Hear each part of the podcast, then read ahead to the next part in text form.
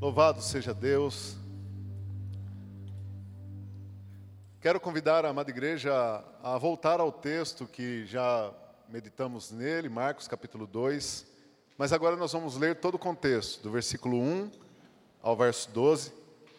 E nessa noite nós vamos, à luz do Espírito Santo, contando com o auxílio do Santo Espírito de Deus, nos debruçar sobre essa passagem tão linda, intrigante, fascinante, que é a passagem da cura do paralítico de Cafarnaum. Marcos, capítulo 2, nós vamos ler do verso 1 ao verso 12.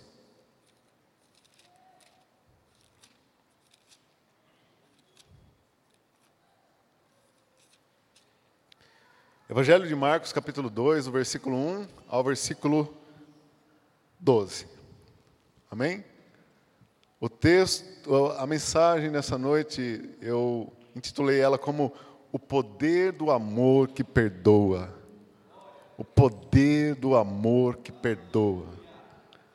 Ah, queridos, há poder nesse amor. Há poder nesse amor. Diz assim o texto: Dias depois, perdão, igreja, antes de começar a leitura, eu não posso deixar de agradecer os irmãos que oraram por mim. Eu sei que os irmãos estavam orando pela minha recuperação. Tem alguns irmãos que falam assim para mim, Paulo, quando você vai parar de assustar a gente? Né? Mas não sou eu, né? Não sou eu que faço essas coisas. Né? Eu sou limitado, então. Mas eu fiz uma cirurgia no ombro, né? ainda estou um pouco limitado. É, mas graças a Deus está muito bem, a recuperação está muito boa. Mas eu não podia deixar de testemunhar isso. É, 15 dias depois da cirurgia, eu tive uma embolia pulmonar, uma tromboembolia pulmonar. Foi muito sério, né? Eu eu estava deitado na cama quando eu acordei pela manhã, eu chamei a Karina e, e eu senti uma forte dor, for, forte dor nas costas, parecia uma punhalada, e eu faltando ar, e, e, e eu assustei com aquilo, né? 15 dias depois eu tirei, comecei já a movimentar o braço, e aquilo foi muito assustador, mas eu suspeitei de cólica no rim, é, porque eu já tive cólica no rim e a dor é parecida.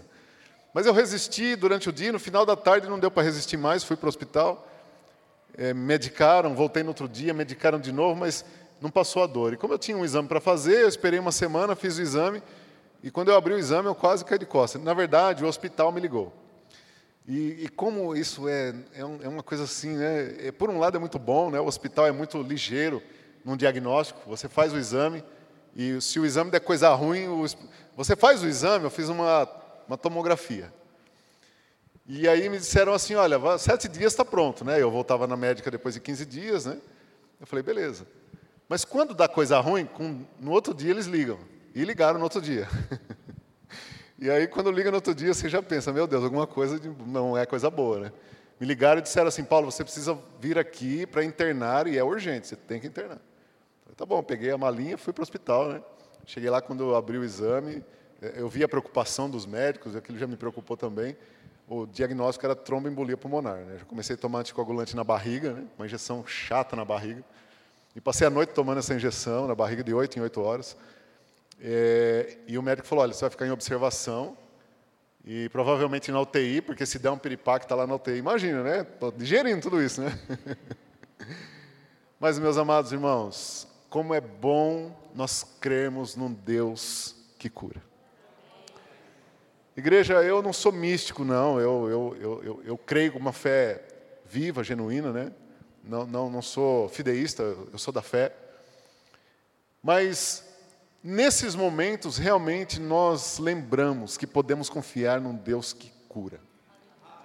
E eu estava lá no hospital, no centro médico, lá recebendo as informações, a Karina para lá e para cá correndo com os exames, né?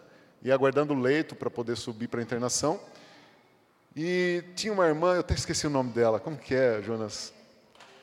Tayane. Ela olhou assim, eu, eu, vi que ela me olhou, né? Eu lembrava dela também, a Karina falou assim, essa é a irmã da igreja. Eu falei, é, realmente. E ela passou para lá, passou para cá, aí depois ela parou lá e falou, Paulo, você está bem? Eu falei, não estou não.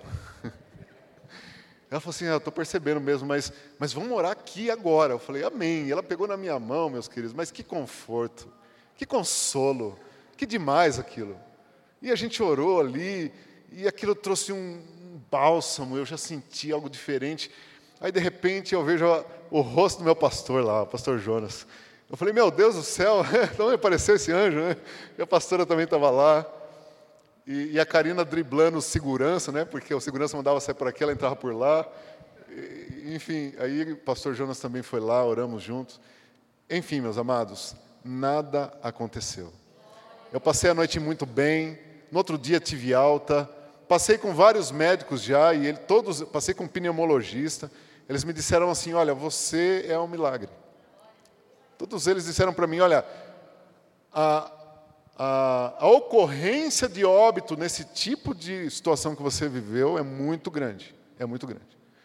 Tromboembolia pulmonar, geralmente, quando dá, leva. Né? E você realmente pode agradecer a Deus. Eu falei, obrigado, já estou agradecendo faz tempo. então, meus queridos, graças a Deus. Né? Foi atípico porque foi na axila. Como eu fiquei com o braço imobilizado há muito tempo, é, é até um alerta isso, né? Quando a gente faz alguma cirurgia, meus queridos, principalmente pediátrica, tem que tomar anticoagulante. Né? Eu não tomei, e, e, o médico também nem acreditava que isso podia acontecer, porque nas partes superiores dizem que não é tão comum, mas aconteceu comigo. Deu, uma trom, deu um trom, uma trombose embaixo da minha axila, e ficar com o braço mobilizado. E quando eu comecei a mexer o braço para fazer os movimentos de fisioterapia, o trombo saiu e foi para o pulmão. Mas eu estou aqui para a glória desse Deus que é poderoso e que faz milagres e continua fazendo, em nome de Jesus. Amém? Glória a Deus. Não podia deixar de agradecer os irmãos que estavam orando por mim. Recebi tanta mensagem de carinho. Obrigado, igreja. Realmente somos uma família. Realmente somos uma família nessa igreja. Obrigado. Agora sim, Marcos capítulo 2, o verso 1 ao verso 12. Diz assim o texto: Dias depois, entrou Jesus de novo em Cafarnaum e logo correu que ele estava em casa. Muitos afluíram para ali, tantos que nem mesmo junto à porta eles achavam lugar e anunciava-lhes a palavra. Alguns foram ter com ele, conduzindo um paralítico levado por quatro homens. Quantos homens? E não podendo aproximar-se dele, por causa da multidão, descobriram o eirado no ponto correspondente ao em que ele estava, Jesus, né? E fazendo uma abertura, baixaram o leito em que jazia o doente. Tentaram entrar, não conseguiram, subiram no telhado, fizeram um buraco na casa de Jesus, no telhado da casa de Jesus, e desceram o homem na frente dele. Próximo. Vendo-lhes a fé, olha que interessante. Vendo-lhes a fé, Jesus disse ao paralítico: Filho, os teus pecados estão perdoados. Mas alguns dos escribas que estavam assentados ali e arrazoavam em seus corações: Por que fala ele desse modo? Isso é blasfêmia. Quem pode perdoar pecados senão um que é Deus? E Jesus, percebendo logo por seu espírito que eles assim arrazoavam, disse-lhes: Por que arrazoais sobre essas coisas em vosso, em vosso coração? Qual é mais fácil? Dizer ao paralítico: Estão perdoados os teus pecados? Ou dizer: Levanta-te, toma o teu leito e anda? Ora, para que saibais que o Filho do Homem tem sobre a terra autoridade para perdoar pecados, disse ao paralítico: Eu te mando, levanta-te, toma o teu leito e vai para a tua casa. Então ele se levantou e, no mesmo instante, tomando o leito, retirou-se à vista de todos, a ponto de se admirarem todos e darem glória a Deus, dizendo: Jamais vimos coisa assim. Que demais, amém, igreja? Que demais, que demais, que passagem maravilhosa. Gostaria de, nessa introdução, falar um pouco mais sobre aquilo que nós comentamos há pouco. Então, Jesus, ele nasceu em Belém, porque era promessa. Os profetas disseram que ele viriam de Davi, da cidade de Davi, Belém. E de fato, José e Maria é, estavam prometidos. Maria então ficou grávida de Jesus, e nesse período saiu um alistamento da parte de César Augusto. Todos tinham que se alistar na sua cidade. José então pega Maria grávida, sobe até Belém, porque ele era da casa de Davi, diz a Bíblia, que José era descendente de Davi. Ele sobe então a Belém para se alistar. Quando chega lá, Maria então entra em trabalho de parto e nasce Jesus numa manjedoura. A Bíblia diz, no contexto, que alguns magos vieram visitar Jesus, mas antes eles tiveram uma entrevista com Herodes, que era o governador daquela, daquela província.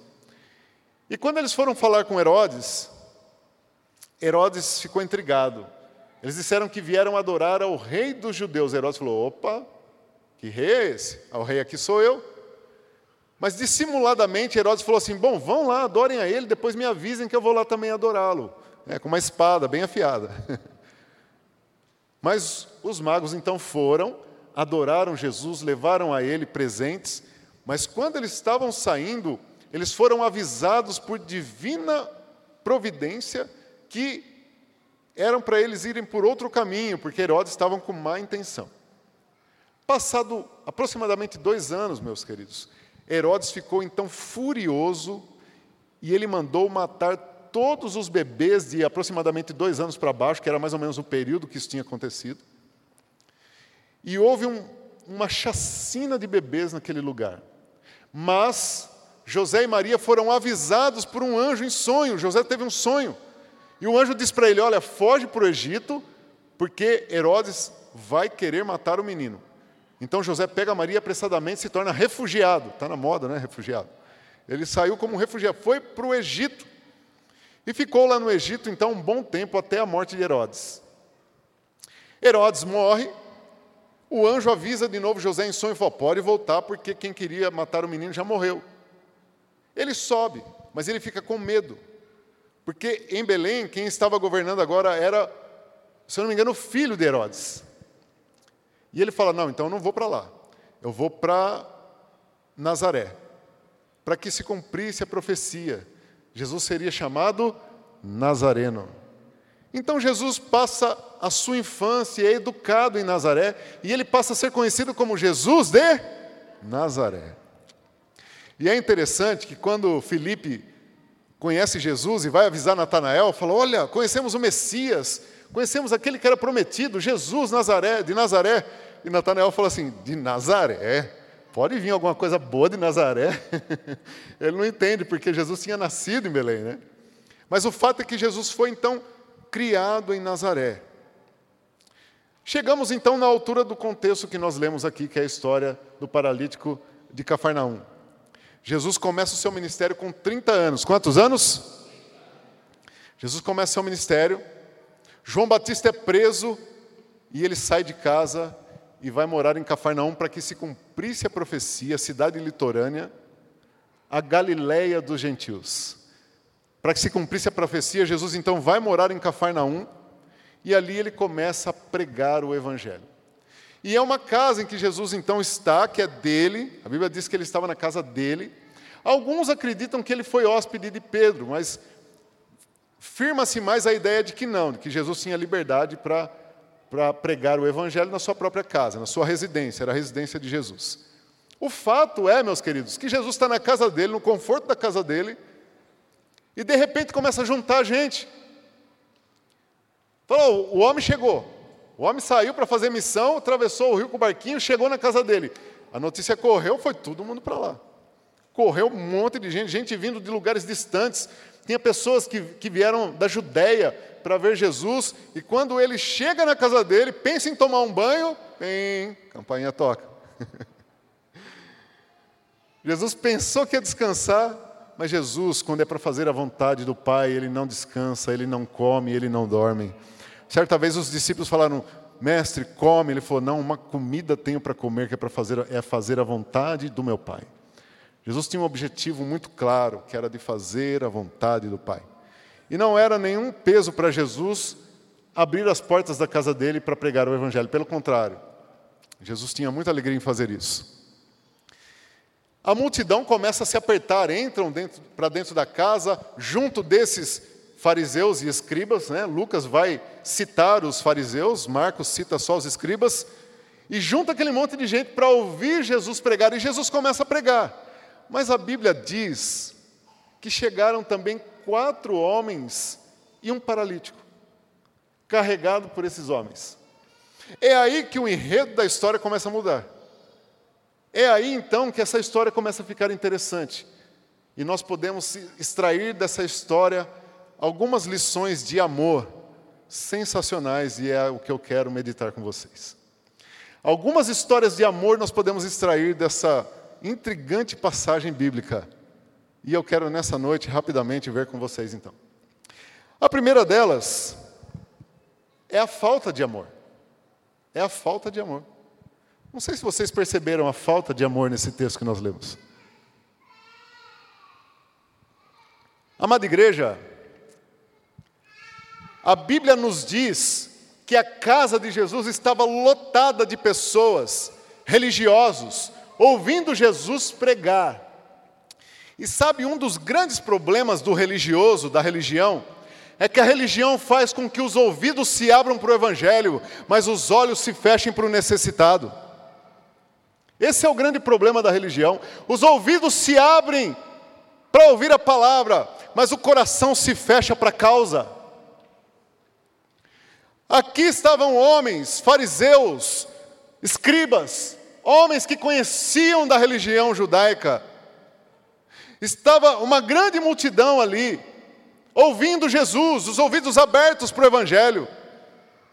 Mas não perceberam que havia uma pessoa paralítica querendo entrar. Ninguém abriu espaço para esse homem passar. Estava todo mundo preocupado consigo mesmo. Obviamente, é ótimo ouvir o Evangelho, é uma delícia.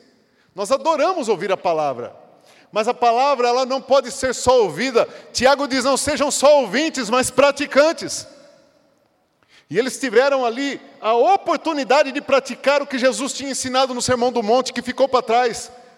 Eles tinham acabado de ouvir o Sermão do Monte de Jesus.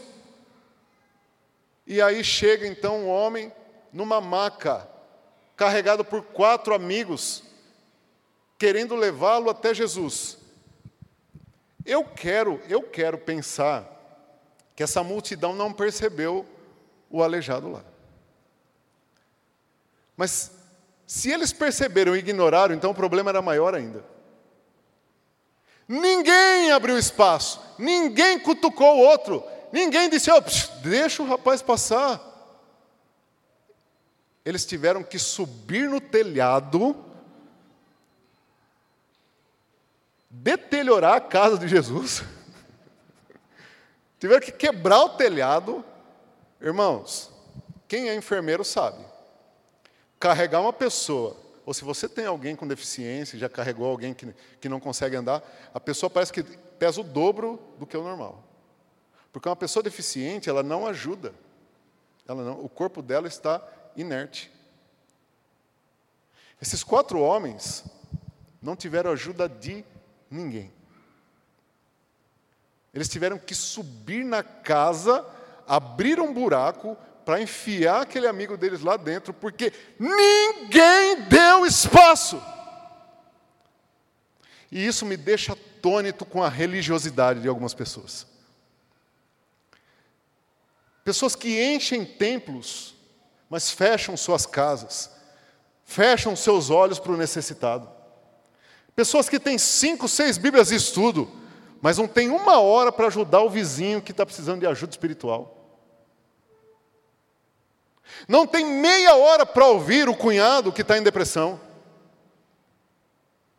Não gasta um dia do seu mês para orar por alguém que está com o casamento em ruínas. Mas não perde um culto no domingo. Eu não consigo imaginar essa situação. O homem estava numa maca. Ninguém abriu espaço para ele passar. Isso é falta de amor. Isso é falta de amor. É religião vazia. Aqueles homens estavam querendo levar o amigo deles para Jesus, porque eles sabiam que Jesus podia ajudá-lo. Mas havia uma barreira religiosa que não permitia. Mas a segunda lição que eu tiro dessa história, ela é demais. Diga assim comigo, uau! Porque você vai entender. Se faltou amor de um lado, sobrou amor do outro. Segundo ponto que eu aprendo aqui é o amor desses amigos por esse homem. Fala sério, não. Não, fala sério. Quem tem amigo assim, uau. Irmãos, a Bíblia não detalha isso, mas a atitude deles demonstra. Se fosse só algumas pessoas fazendo caridade para esse homem, sabe o que elas iam fazer? Ia chegar com a maca lá, pum, beleza, tchau, se vira. Porque quando alguém faz caridade forçado, faz até onde dá. Quem faz caridade por desencargo de consciência, faz no pé do limite, não acima do limite. Faz no pé do limite. Ah, a pessoa está precisando de uma cesta básica, eu levo uma cesta básica. é uma cesta básica. E dá mais barato. Amigo não. Amigo não. Amigo cristão, então, amigo crente da gema mesmo? Não. Amigo crente da gema faz o impossível, faz o faz deixa as pessoas de boca aberta com a ajuda que ele dispensa para quem precisa. Esses homens aqui vieram carregando, vai saber da onde, esse camarada na maca. Chegaram lá, deram de cara com uma multidão fechando a porta. Eles chegaram perto. Puxa, a vida não é pulando cedo, mas o pessoal madrugou. Olhou um para o outro. Estou aqui imaginando, porque ao decorrer da história é isso que nós podemos imaginar. Olhou um para o outro e falou assim: e aí, como é? Falou assim: não sei, rapaz, estou pensando. Um olhou para cima e falou assim: ó, o único lugar é por cima. E aí, topa? Demorou. Irmãos, não, vamos falar sério. Dois subiu no telhado, dois ficou embaixo, subiu a maca, arrumaram corda em algum lugar. Os quatro ficou em cima da casa, destelharam a casa. Quando a gente entende o amor fraternal que a graça derrama sobre nós, quando nós entendemos o que João disse, que se nós amarmos a Deus e não amamos o nosso irmão, nós somos mentirosos. Quem entende isso, que isso tem que ser praticado mesmo, não vê limite, não vê barreira quando o assunto é ajudar. Não vê barreira. Vai até as últimas consequências que o limite humano permite. E foi o que esses homens fizeram. Eles foram até onde o corpo deles deixava.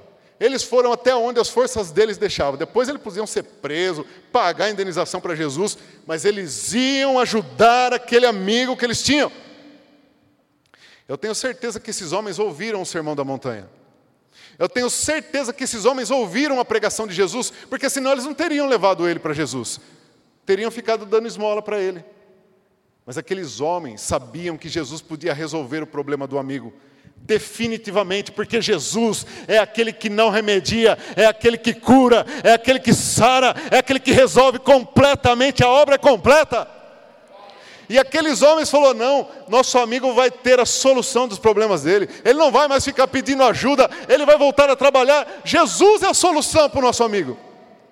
E quando a gente sabe que Jesus resolve o problema de um amigo que está passando luta, a gente leva esse amigo até Jesus a gente apresenta ele para Jesus.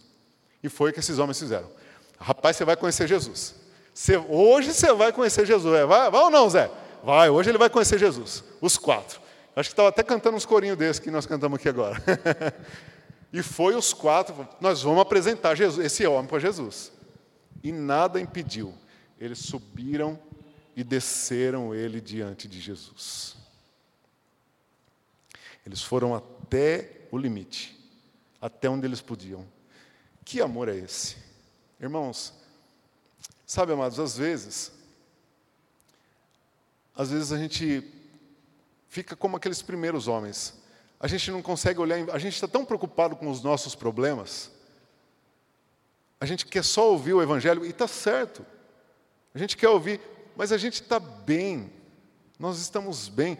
É lógico, nós temos nossas lutas, dificuldades, mas a gente não consegue olhar em volta para ver se não tem nenhum aleijado precisando de prioridade. Não conseguimos olhar em volta para ver se não tem um vizinho, um amigo no trabalho. Nós estamos vivendo uma geração doente, espiritualmente, aleijados espiritualmente, famílias mancas, famílias deficientes. E às vezes nós, como cristãos, não conseguimos dar um 360 e olhar para ver, peraí, peraí, eu, o lugar, eu adoro Jesus, eu tenho comunhão com Deus, é tão bom, eu preciso permitir que alguém também chegue nesse lugar. E esses homens entenderam isso. Esses homens entenderam isso e com amor, com amor, eles fizeram, levaram aquele amigo deles lá até Jesus, apresentaram ele para Jesus na marra. Às vezes a gente às vezes algumas pessoas não entendem o nosso anseio em apresentar Jesus para o outro. Né? Alguns amigos até acham que nós somos chatos. Mas é porque quando nós sabemos o resultado que há quando alguém conhece Jesus, às vezes a pessoa ainda não entendeu isso. E a gente fala, não, mas você precisa ir lá na igreja, você precisa ir na célula, vem na célula. Olha, na célula você vai entender quem é Jesus. Esses homens não viram obstáculos se mobilizaram e apresentaram aquele amigo para Jesus. Porque eles sabiam que Jesus podia, tinha poder para resolver o problema dele. Meus irmãos, nós conhecemos o Filho de Deus que pode resolver todo e qualquer problema de quem nós conhecemos que está passando luta e dificuldade. Não existe causa impossível para Jesus. Não existe. E como é lindo quando nós entendemos esse amor. E quando nós convidamos, e quando nós trazemos, e quando nós apresentamos essa pessoa a Jesus, como é lindo quando nós vamos até as últimas consequências para que essa pessoa conheça o Mestre. Lindo esse amor. Terceira lição que eu aprendo aqui sobre amor é o amor do perdão. É o amor do perdão. Então a Bíblia diz na leitura que nós fizemos, que quando aquele homem começa a descer no meio da sala de Jesus, eu fico imaginando a, a expressão das pessoas ali. Eu, eu, tento imaginar a expressão de Jesus, né? Eu dou uma viajada um pouco. Jesus fica só observando. Ele já sabia o que ia acontecer, né? E eu acho que ele ficava só filmando os, os que estavam em volta. Acho que a turma assim, quebraram o telhado, agora estão descendo um aleijado. E quando aquele homem paralítico para no meio da sala, imagina, cheio, fora, em volta, na janela, todo mundo olha aquilo e fala, pensa, né? O que, que ele vai fazer agora? Eu imagino o silêncio que não ficou. Todo mundo esperando o que Jesus ia fazer. Todo mundo olhando para Jesus. E sabe o que, que Jesus fez? Nada. Ele não fez nada. Ele falou. Ele olha para aquele homem, a Bíblia diz, no versículo 5, desse capítulo que nós lemos de Marcos 2, diz assim o versículo 5: Vendo-lhes a fé. Jesus olhou a fé, olha só, a fé daqueles homens foi visível. Foi visível. Deu para ver a fé que eles tinham. Isso é demais, isso, isso é sensacional. Uma fé visual pastor Jonas pregou uma mensagem maravilhosa sobre isso. Uma fé visual. Eles conseguiram ver a fé. Sabe, meus amados, a fé verdadeira é aquela que dá para ver. É aquela que movimenta as pernas, aquela que move o braço, aquela que move o bolso. É a fé que dá para ver. É demais, né? Jesus viu a fé daqueles homens. E quando ele viu a fé daqueles homens, esse mesmo verso, ele diz assim: Filho, já tinha registrado já. Quando Jesus vê uma fé dessa, Sidney, ele já registra na hora. Filho, perdoados são os teus pecados. Uau! Mas sabe o que me, me deixa num dilema? Que eu sei, a, eu sei a resposta desse dilema, eu sei sair desse dilema, mas é um dilema. Para muitas pessoas, para muitas pessoas, inclusive hoje, essa fala de Jesus não significa nada. Perdoado o pecado? Devia ter dado um carro, dado curado, feito alguma coisa, perdoado os pecados. Parece que soou vazio. Parece que soa vazio. Tem muita gente que, se nós chegarmos para eles e disser assim, meu querido, se você conhecer Jesus, seus pecados serão perdoados. Ele vai rir da gente e falar: não, não, não, não perdoa ainda não, que eu ainda tenho muito para fazer. Blasfema ainda. É, é. Porque parece banal. Não sabem o poder que existe no perdão de Jesus. Meus amados, Jesus colocou primeiro o perdão, depois a cura, para demonstrar o poder que existe no perdão. O perdão tem um poder sobrenatural, sobrenatural. Jesus, então, aqui é a única passagem na Bíblia que Jesus dirige-se diretamente para alguém e fala: Você está perdoado. É a única. Nós nunca vamos ver outra passagem que Jesus fala diretamente para a pessoa: Você está perdoado. Foi o único momento que Jesus dirigiu-se para alguém e disse assim: Olha, seus pecados estão perdoados. E sabe por que, que ele fez isso? Porque ele sabia que ia vir questionamento. Algumas pessoas ouvem isso e não dão a mínima para o perdão. Acham que não tem muita importância. Mas para quem crê nos céus, para quem crê na esperança da salvação, para quem acredita que Deus é o Criador de todas as coisas, o arquiteto da vida, o Senhor do universo, aquele que tudo vê, aquele que é onisciente, onipotente e onipresente, e tem a consciência de que o pecado nos separava de Deus, o perdão é tudo porque nos reconcilia com Ele de novo. O perdão é o único instrumento que consegue reconciliar o caído com Deus. Por isso que ele é tão poderoso. Eu quero ler com você Efésios capítulo 2, do versículo 1 ao 5. Olha que, o que Paulo fala sobre isso. O perdão é o único instrumento que nos reconcilia com o Criador, com o Todo-Poderoso, que nos livra da morte e nos dá esperança. É o perdão, por meio da fé. Efésios 2, 1 ao 5 diz assim: presta atenção, igreja, comigo aqui, por favor. Ele vos deu vida, estando vós mortos nos vossos delitos e pecados.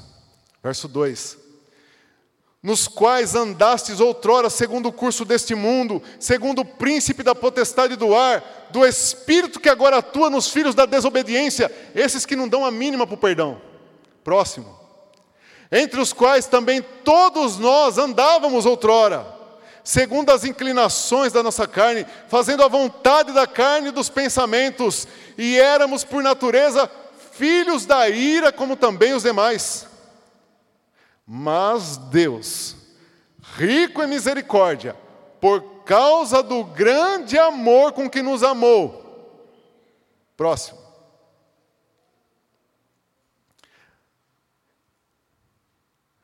E estando nós mortos em nossos delitos, nos deu vida juntamente com Cristo, pela graça sois salvos. Amada igreja, nós estávamos na lama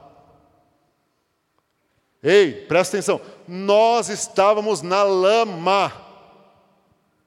Digo por mim. Eu nasci numa família pecadora. Eu fui gerado no pecado. Eu era inimigo de Deus. Cometi pecados horríveis na minha vida. E um dia, alguém me apresentou a Jesus e ele disse: Filho, os seus pecados são perdoados neste dia me tornei filho do Altíssimo, reconciliado com Ele, nasci de novo para uma nova vida gerada em esperança, da qual eu verei a glória, verei o Senhor. É por causa do perdão. É o perdão que permite isso. Mas os que não creem, nem esperam isso. Aquele homem, diante de Jesus, recebeu perdão dos pecados dele. Talvez muitos ali não entenderam, mas por que, que ele não curou? Por que ele deu perdão? Porque o perdão é mais importante do que qualquer cura, milagre que você possa receber. Igreja, o perdão é muito mais importante do que qualquer milagre, maravilhas, coisas extraordinárias e bênçãos que nós possamos receber nessa vida. Não existe nada que seja sobrenatural, que consegue transcender, que consegue superar o perdão, porque é só o perdão que nos reconcilia com Deus. Por que eu digo isso? E provo. Porque depois, se nós lemos o texto, Marcos 2 em diante, é, 2, dos versículos 10 em diante, Jesus, ele diz assim para os fariseus e escribas que questionam ele: Quem é você para perdoar pecado? Ele fala assim: Bom, eu não sei o que é mais fácil, né? Vocês não entenderam ainda quem está aqui. Eu não sei o que é mais fácil, perdoar pecados ou curar. Vocês não, como, parafraseando, como se Jesus dissesse: Vocês não viram ainda os milagres? Vocês não perceberam ainda quem está aqui? Jesus então diz: Olha, para que vocês entendam que o Filho do Homem tem autoridade, e aí ele cita, para perdoar pecados. Jesus disse: Olha, para que vocês, todos que estão aqui, saibam que eu, Filho do Homem, tenho poder para perdoar pecados, filho, levanta, pega a cama, seja curado. Jesus usa a cura para demonstrar a sua autoridade para reconciliar o homem pecador de novo com Deus. Ele usa a cura para nos salvar. Ele usa a cura para demonstrar para nós que Ele continua sendo perdoador, reconciliador, que nos ama incondicionalmente. O poder que existe no amor de Jesus é sobrenatural. Quero concluir.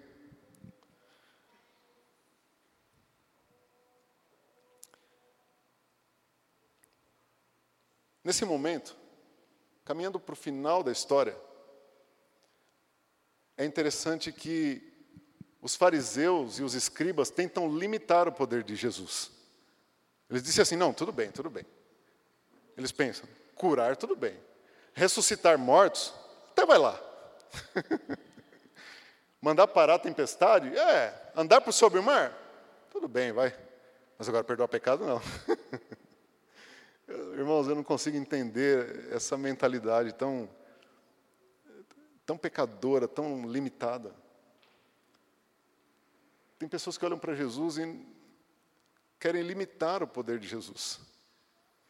Não, tudo bem, ir lá na igreja, até receber uma boa palavra, tudo bem, eu até vou, mas aquele fulano lá que fez tudo aquilo, dizer que ele vai para o céu, ah, não, aí é demais. Não, não, não. Não, olha, eu vou na igreja, mas meu pecado é tão feio, eu fiz tanta coisa horrível, eu fiz tanta coisa maligna, que eu vou na igreja tudo, mas aceitar que eu vou para o céu, não, não, não dá, não. Eu... Nessa noite, se houver alguém aqui entre nós ou nos assistindo, que pensa que o poder de Jesus é limitado para te salvar, para salvar seu amigo, para salvar seu parente, para salvar seja a pessoa mais vil deste mundo, está enganado. Jesus tem poder para perdoar qualquer pecado. Não importa se você cometeu os pecados mais horríveis da sua vida, não importa se nesse momento você está em pecado. Não importa se você deixou de vir à igreja porque se sente pecador.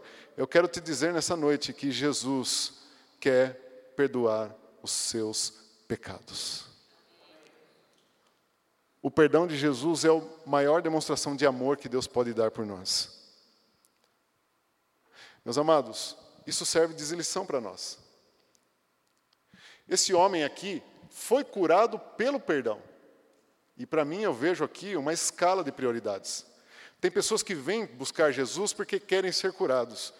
Eu gostaria de dar um conselho, o conselho desse homem aqui. Procure Jesus para ser perdoado e ir para o céu, porque a cura vai ser uma consequência dessa novidade de vida. A cura é consequência da novidade de vida. Às vezes a pessoa entra em desespero e quer um milagre. Eu quero um milagre. Eu vou, eu vou atrás de um curandeiro, de um pastor, de, de, um, de, um, de um médio gospel, gospel, né? uma mãe de santo gospel. Apela para tudo quanto é coisa para ser curado. Não, não, não, não. Jesus acabou de demonstrar para nós aqui o novo nascimento o perdão, através do amor, é o mais importante. A cura é o resultado da graça. A cura é o resultado da graça. A cura é o resultado da graça. Repita comigo: a cura é o resultado da graça. Não se condene, meu amado. Aceite Jesus na sua vida. Deixe Jesus te curar, curar teu coração. Deixe Jesus te perdoar. Às vezes, às vezes a pessoa não se perdoa. Jesus, Jesus, o amor de Jesus é incondicional. Somos nós, às vezes, que não nos perdoamos. Somos nós que, às vezes, não aceitamos. Nós somos falhos e continuaremos falhos. Mas se nós entendermos esse amor, nós vamos aceitar o perdão do Mestre Jesus. Quero te convidar a ficar de pé.